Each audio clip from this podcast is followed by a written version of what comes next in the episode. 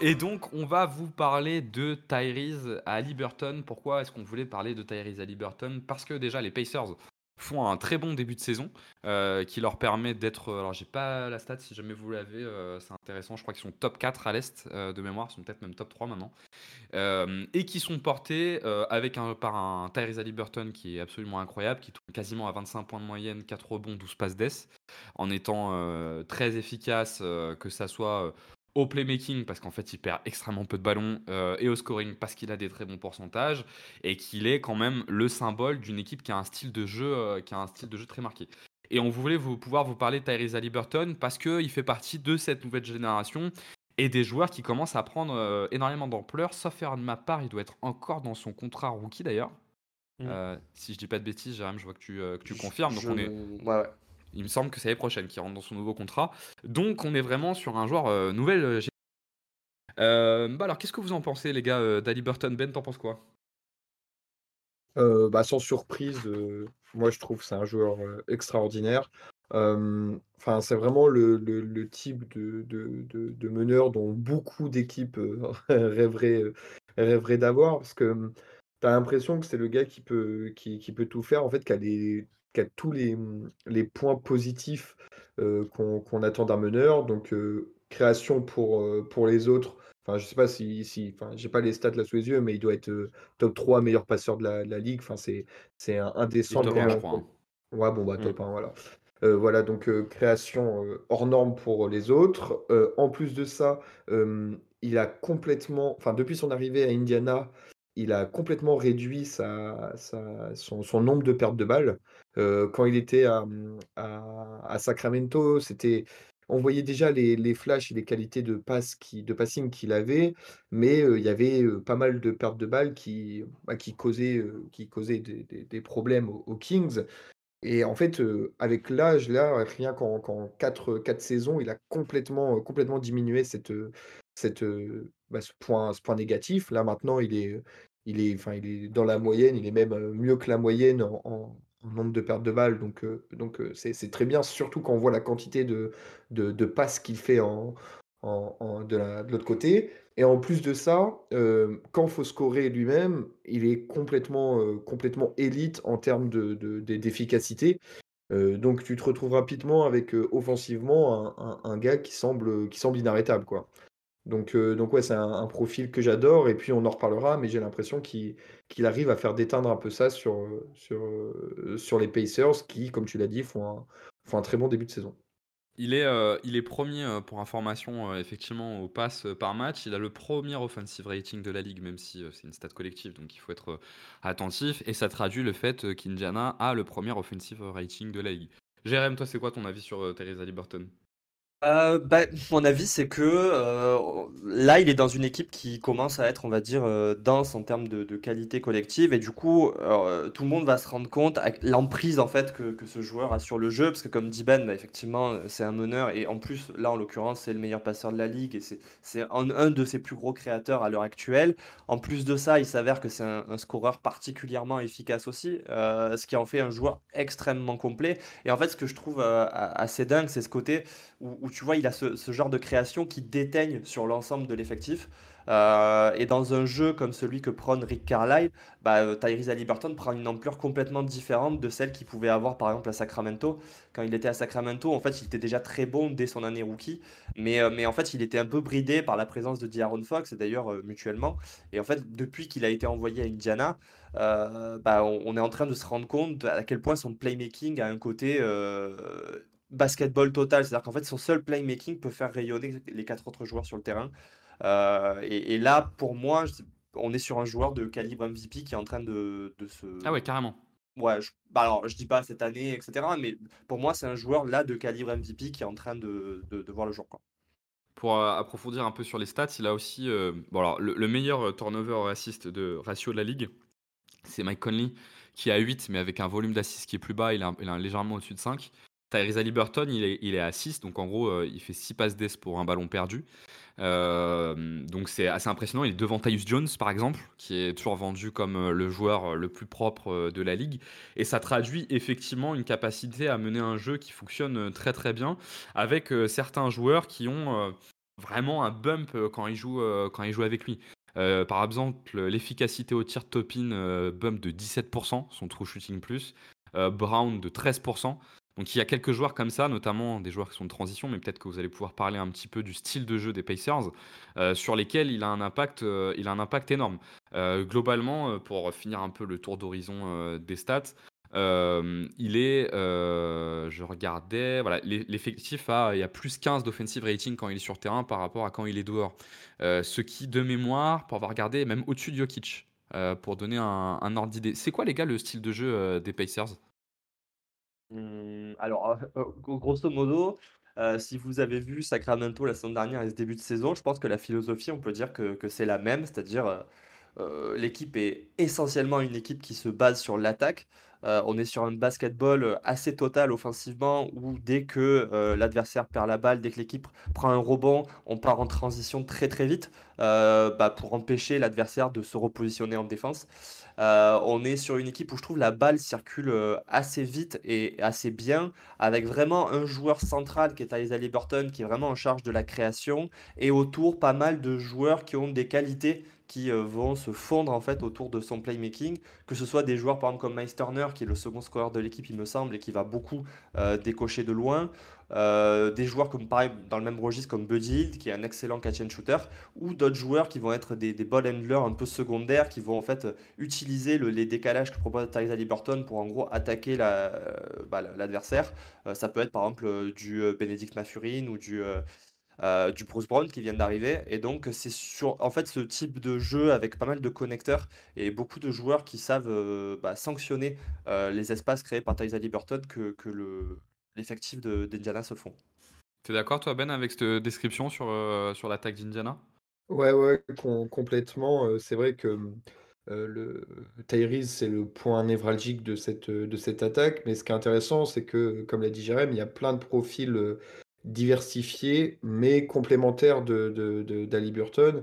Euh, tu l'as un peu évoqué, euh, Benji, mais euh, notamment le, recrutement, enfin le trade pour Obitopin, ça rentre complètement dans, dans, cet état mmh. d'esprit parce que moi, en tant qu'ancien Nix, enfin le joueur étant un ancien Nix, moi j'aurais été très heureux de le, conserver, mais en fait là, il, s'épanouit, même s'il a eu un, quelques difficultés au début de saison, mais il commence à s'épanouir, à trouver les, les, bons, les bons placements dans les, dans les systèmes. Enfin, c'est un des plus gros cutters, enfin, des joueurs qui fait le plus de cuts de la, de, la ligue d'après NBA Stats. en fait, il apporte une nouvelle option à, à Liberton qui, couplé avec les, les, les, comment dire, les, les catch and shooters, couplé avec le pick and pop sur Miles Turner, couplé avec les comment dire, les, les créateurs secondaires, en fait, ils ont une panoplie d'options offensives euh, ultra, ultra large. Et quand on sait à quel point, euh, à quel point peut, disséquer une, une, défense quand il a le ballon entre les mains, bah, tu te rends compte que plus tu lui proposes d'options comme ça, et meilleur il est. Quoi. Ouais, je suis assez d'accord. Moi, je trouve que euh, Indiana, ils ont un jeu qui détonne un peu. Ils font pas tant de pick and roll que ça. Et je trouve pas que Tyrese Haliburton il fasse énormément de passes incroyables dans un match. En fait, quand tu regardes les passes décisives qu'il fait ou la distribution qu'il fait, je sais pas si vous êtes d'accord, mais moi je trouve qu'en fait il y a beaucoup de passes qui sont des passes simples, voire même très simples. Mais déjà, il est, vraiment dans la volonté de faire des passes. Il a vraiment envie de faire des passes. Et il, va chercher des choses qui permettent de faire jouer les autres. On n'est pas du tout sur un profil, je trouve, de meneur de jeu, ou à la Chris Paul par exemple, où en fait on va spammer la même action tout le temps et où il va euh, euh, réussir à briller. Bah, Chris Paul par exemple, c'est sur le pick and roll. Lui en fait, c'est juste, en fait, le jeu s'accélère, il regarde, il fait pas mal de pas simples, mais la balle, on a l'impression qu'elle arrive toujours au bon endroit. Euh, je sais pas si Jérém, tu as cette sensation sur Teresa Liberton, mais. Euh, c'est marrant que tu dis ça parce que effectivement, quand je réfléchissais à, l'émission, euh, je m'étais dit, il y a quand même une, la comparaison avec Chris Paul, je la trouve très très bien parce que euh, moi, quand j'imagine Chris Paul, par exemple, j'imagine un joueur, il a 24 secondes de possession, il sait que s'il faut, il va la garder 16 secondes la balle, et en fait, son but c'est de mettre voilà tel joueur à telle position et de lui offrir un tir. Et je trouve que chez Ali Burton, il y a un côté déjà qui va plus avec le basketball moderne, qui est une idée de, je vais pas garder la balle très longtemps il est quand même dans une optique où il faut que la balle elle circule, donc il va pas la garder plus de 5-6 secondes en main sur l'ensemble d'une possession.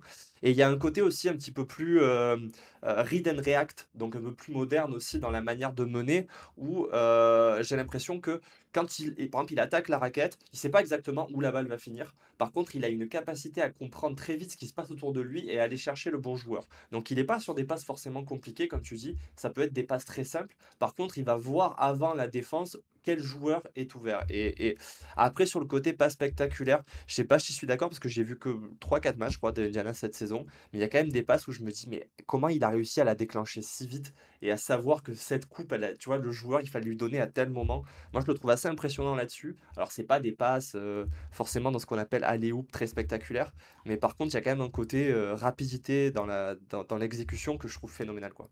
Ouais, et je trouve intéressant dans cette façon de faire du playmaking, c'est que ça il responsabilise quand même beaucoup les autres en fait. Euh, tu peux avoir le risque quand tu as un playmaker euh, qui, euh, qui, va générer beaucoup de, passes, alors c'est pas des passes difficiles, mais, mais où vraiment c'est la passe qui va faire la différence. Tu prends les cas de Chris Paul sur le pick and roll, je pense que c'est le meilleur exemple, ou par exemple les passes de LeBron James. C'est que du coup, je trouve que l'équipe devient extrêmement dépendante, la confiance de chaque joueur devient extrêmement dépendant du playmaking de ce joueur-là. Je trouve avec la façon qu'a de jouer à Liberton, où finalement il joue assez simple, alors t'as raison, hein, parfois il y a des passes qui sont très impressionnantes, mais où il joue de façon assez simple, et où en fait chacun est responsabilisé.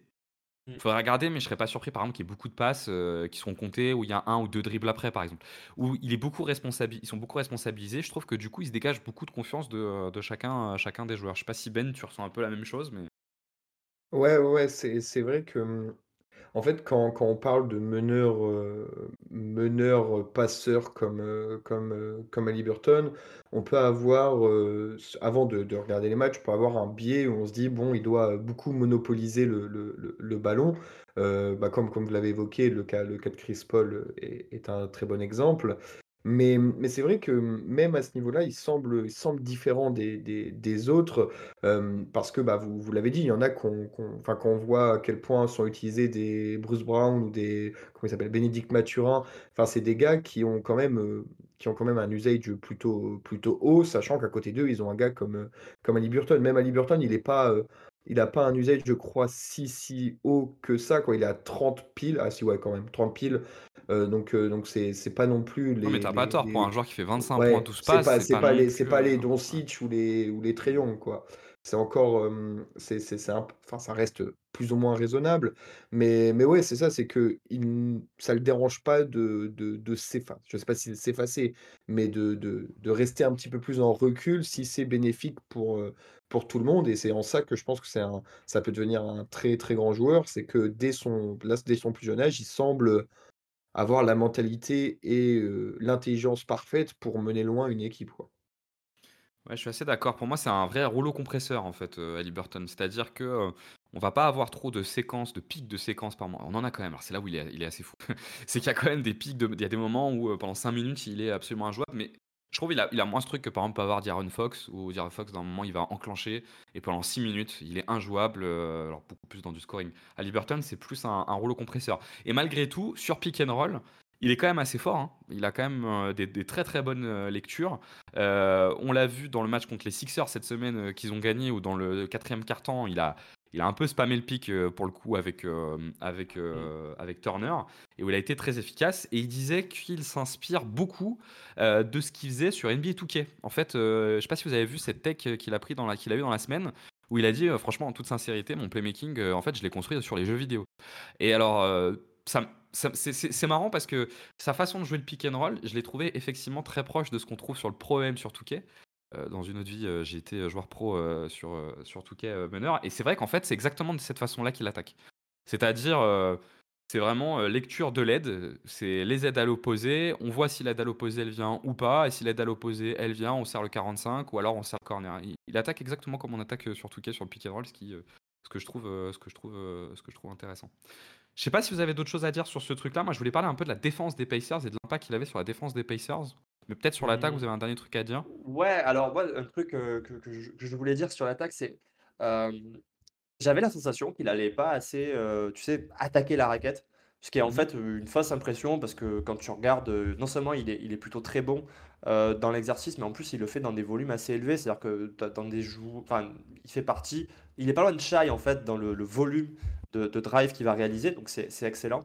Mais, mais ce qui est assez incroyable dans son jeu offensif, c'est moi je me disais, mais c'est pas possible, il fait des pull-ups à 3 points, un, volume qui est absolument effrayant. Et en fait, ça, se confirme, c'est que non seulement il prend 6,2 pull-ups à 3 points par match, par exemple sur le début de saison, et c'est dans la lignée de ce qu'il faisait l'année dernière, mais là-dessus, il a une réussite à 40,3% sur le début de saison. Euh, donc on disait qu'il est très très efficace au scoring. Bah, c'est notamment parce qu'il a ce, danger qu'il représente en permanence sur le pull-up. Et du coup, sa, création offensive en tant que passeur, elle en est d'autant plus dangereuse parce que c'est le genre de joueur sur lequel tu peux, es obligé en fait de, le suivre sous l'écran. Tu peux pas te dire je passe en dessous. Et, euh, du coup, bah, il se crée des, avantages assez énormes. Et euh, alors, il y a quelques années, j'avais écrit un article là-dessus. C'était en gros comment le, fait de pouvoir pull-up à 3 points, ça t'ouvre énormément de choses dans le jeu et vraiment ça peut changer un joueur de catégorie. Je pense que Thaisa Liberton, on est vraiment dans ce cas-là de scoreur qui peut vraiment vivre de son pull-up parce qu'après ça lui facilite tout le reste. Euh, donc à voir s'il arrive à maintenir ce, ce 40% là-dessus parce que c'est pas une norme. Mais en tout cas, euh, sa saison démarre très très bien. Mais ce qui est intéressant sur ces pull-ups à Liberton, c'est que c'est pas du tout des pull-ups à la Curry ou à la Doncic. Hein. En fait, à Liberton, il est que dans ta lecture et en fait, il prend des pull-ups quand on passe sous l'écran. Il, il, prend aucun tir difficile euh, à 3 points. C'est vraiment juste, il prend l'écran, il voit ce que la défense fait. Si la défense descend, et bah, il shoot à 3 points. C'est assez, assez basique, hein, mais, mais, ça. Euh, mais, ça, ça mais ça reste 40%, ce qui est en fait des stats de catch and shooter. En fait. Lui, sur le pull-up, il est capable de le faire sur une sortie de dribble et je trouve ça, je trouve ça très très fort. Et, et, après, c'est pas une découverte dans la mesure où, tu sais, quand tu regardes l'efficacité, par exemple, de la saison dernière, on a l'impression que cette année qu'on découvre Tyrese Liberton, mais en fait, l'année dernière, il était déjà, euh, si tu prenais tous les point guards et les combo guards, en fait, devant lui, il y avait deux joueurs. Il y avait Stephen Curry et Damian Lillard. Donc, il était déjà sur des usages à plus de 25%, il était déjà dans cette catégorie de scoreur ultra efficace. Et, et, en fait, bah, euh, ouais, là, cette année, je pense qu'avec une équipe plus performante, s'il se blesse pas comme l'année dernière, les gens vont vraiment découvrir à quel point il est fort, quoi. Moi, le seul, la seule limite que j'ai, euh, mais c'est plus euh, collective autour de Tyrese Liberton, c'est. Mm. je sais pas ce que tu en penses, Ben, mais moi je trouve que Indiana a tellement confiance en fait en, l'attaque quand il est sur le terrain qu'ils en oublient vraiment de défendre. Et ils ont une des pires défenses de la NBA, je crois qu'ils sont 27e défense de la NBA. Et je suis allé regarder les stats sur le With or Without. quand Liberton et sur le terrain, euh, non, ils défendent un peu mieux quand il est sur le terrain, mais, je trouve que globalement, euh, ils, oublient de défendre. En fait, ils ont tellement confiance dans leur attaque qu'ils oublient de défendre. Ouais, je ne sais pas si c'est une question de juste ils ont confiance en leur attaque ou, ou, aussi, enfin, il y a beaucoup, ça reste une équipe très jeune aussi, donc peut-être ils ont aussi des, des, des, des enfin, des soucis encore à correctement défendre, que ce soit par exemple les Bénédicte Mathurin ou que ce soit les Obi de base, ce ne sont pas des excellents défenseurs. Donc c'est vrai qu'ils ont, ils ont un roster qui n'est pas taillé pour forcément être très bon défensivement, malgré le recrutement de, de, de, Bruce Brown. Donc pour l'instant, ça ne me choque pas spécialement parce que on va dire que l'année dernière, ils étaient 12e ou 11e, ou 12e à, l'Est. C'est bien qu'ils se trouvent une, une identité, même si c'est que d'un côté du terrain, et qu'ils la, la, comment dire, la, la développent au maximum, histoire d'aller en playoff, de progresser, peut-être de prendre une gifle et de revenir et de après se réadapter l'année suivante. donc pour l'instant, je ne suis pas, pas inquiet pour la défense de, de d'Indiana. Mais oui, si, si ça, c'est quelque chose qui ne progresse pas l'année prochaine et peut-être les années suivantes, on aura le temps d'en reparler. Mais, mais ça serait à voir, surtout à titre personnel pour Burton comment ça progresse. Mais en tout cas, pour l'instant, moi, je ne suis, pas, je suis pas inquiet. Toi, Jérém, t'en penses quoi de cet aspect-là? Bah, Je suis en train de regarder sur les 5-6 dernières saisons où Rick Carlisle avait été coach d'une équipe, combien de fois les, les Mavs avaient été dans la première partie du tableau? Euh, défensivement, ouais. Et euh, écoute, depuis 2018-2019, j'ai l'impression que c'est arrivé une fois. Donc j'ai quand même l'impression que finalement cette équipe-là, c'est un playmaking différent de celui de Luka Doncic. Mais par contre, dans euh, l'état d'esprit de l'équipe, je trouve qu'on retrouve un peu le, Dallas de Rick Carlisle. Et donc, je suis moyennement étonné que l'équipe soit, soit pas plus préoccupée que ça par la défense, parce que j'ai l'impression un peu comme, comme les, bah, les Kings, comme on disait au début, il y a quand même une volonté d'outscorer l'adversaire qui est plus forte que celle d'avoir une équipe équilibrée, quoi. Ouais, ouais. Euh, moi, je trouve que j'ai juste j'ai beaucoup vu passer dans la semaine euh, Tyrese Liberton, Steve Nash. Bon, c'est c'est vraiment du détail, mais moi, il me fait surtout beaucoup penser à Jason Kidd en fait euh, dans son playmaking, beaucoup plus qu'à qu'à Steve Nash. Pour conclure sur Tyrese Liberton, je vous propose le petit jeu que- qu'on avait fait il y a deux semaines, un petit tu préfères pour voir un petit peu euh, comment est rank Tyrese Liberton. La dernière fois, je vous avais dit euh, tu préfères, euh, tu te poses juste la question euh, si tu le mets dans ton effectif. Là, on va juste, on va se demander, je vais vous donner deux noms. Tyrese Liberton et un autre nom, et vous vous demandez si vous faites le trade. Ça va les mecs? Ouais, juste petite question, on se met à la place de, de l'autre équipe? Est-ce Ouais, t'as raison, faisons ça. On se met à la place de l'autre équipe. Oui, parce que Indiana, je pense qu'il ne ouais, pas. bah oui, Mais ouais, t'es l'autre équipe, est-ce que tu trades euh, ce joueur-là contre Haliburton. Tyrese Liberton, ok? Ok, ça marche. Bon, le premier, Lucas Doncic. Non. Non. Ok, donc il est en dessous de Lucas Doncic. Le deuxième, Shai Gilgeous Alexander. Pour moi, c'est even, tu vois. Ouais, c'est exactement ce que j'allais dire. Alors, j'allais dire euh, je aucune vais- des deux équipes ne bouge. Ah, c'est pas la question, les gars. Bah, je vais dire, euh, moi je dis non pour l'instant. Ok. Donc, Ouais, et toi non. aussi, Jérém? Non, mais euh, ça pourrait très bien, oui. hein, je... Ok. C'est- c'est un nom sans certitude. Oh. Ouais, c'est genre. ça- je pense que ça dépend de la préf... Qu'est-ce que tu préfères, mais. euh, mais... Tu sais quoi, je le fais, vas-y. Damien Lillard. Ouais, je le fais. Ouais, moi aussi, je le tu fais. Ah ouais, donc. Tyrese Liberton, il est déjà euh, devant Damien Lillard. Bah, euh, après, je il y, a- me- il y a la jeunesse qui entre en jeu, quoi. Ouais, je suis d'accord, c'est ce que j'allais dire. D'accord, vous comptez la jeunesse, ok. Jamorant. Ouais, parce que là, si tu pars sur 10 ans Pardon. de Haliburton, ouais, euh, ah, Yanis, tous les euh, jours. Et Jamorant, oui, tous les jours. Oui, oui. Jamorant tous les jours. Alors là, celui-là, il m'intéresse beaucoup. D'Aaron Fox. Ouais. J'y ai pensé, j'y ai pensé quand tu as présenté le jeu, je me suis dit, euh, je sais pas. Euh, Ouais, allez, oui, mais un petit oui. Pas très. euh, pas, pas assuré. Anthony Edwards. Oui, tous les jours. Oui. Ah ouais, ok. Pensez que euh, Minnesota aurait plus besoin d'un Liberton que d'un Edwards? Franchement. Ouais, je, moi, je pense qu'en fait, euh, c'est limite. Je vais... Ouais, oui. Je pense que. En fait, il t'apporte plus de choses. C'est-à-dire que je pense qu'aujourd'hui, ce qui a le plus de valeur en NBA, le, le skill set qui a le plus de valeur en NBA, c'est la création pour autrui. Je suis Parce que d'accord. c'est c'est la plus rare et c'est la plus innée. Et du coup, j'ai tendance à penser que Minnesota pourrait être meilleur, effectivement, avec un Tyrese Haliburton euh, à la main. Alors dans ce cas-là, je vais terminer avec celui qui est un peu le roi de la création, euh, Trey Young. Dur d'utiliser les mêmes arguments avec Trey Young. hein. Ouais, d'où mon silence, d'où mon silence très gêné. Parce que t'as envie de dire oui, mais quand tu sors ces arguments avant, c'est dur de dire. euh, Allez, oui. Ouais. Allez, je le tente. Ben, je le vois, il est pas bien. hein. Ouais, moi, je dirais- moi, je dis non. Allez, non, pour l'instant. Non, Trey Young, ok. Ouais, j'aime beaucoup Trae Young, moi. Donc, ce qui permet quand même un peu de jauger Tyrese Haliburton. Je pense que déjà l'année dernière, il aurait été jaugé très haut, mais je suis pas sûr que l'année dernière, on l'aurait mis devant Jamorant, Shai et devant Lillard, par exemple. Euh, Alors, ce moi, qui montre- Jamorant depuis euh, longtemps, mais sinon, les autres, euh, ouais, peu dur. Ok, donc au moins euh, Shai euh, et Lillard. Euh, juste dans les débats que vous avez eu, enfin qu'on a eu là autour du- de ce que tu préfères, il y a celui d'Aaron Fox.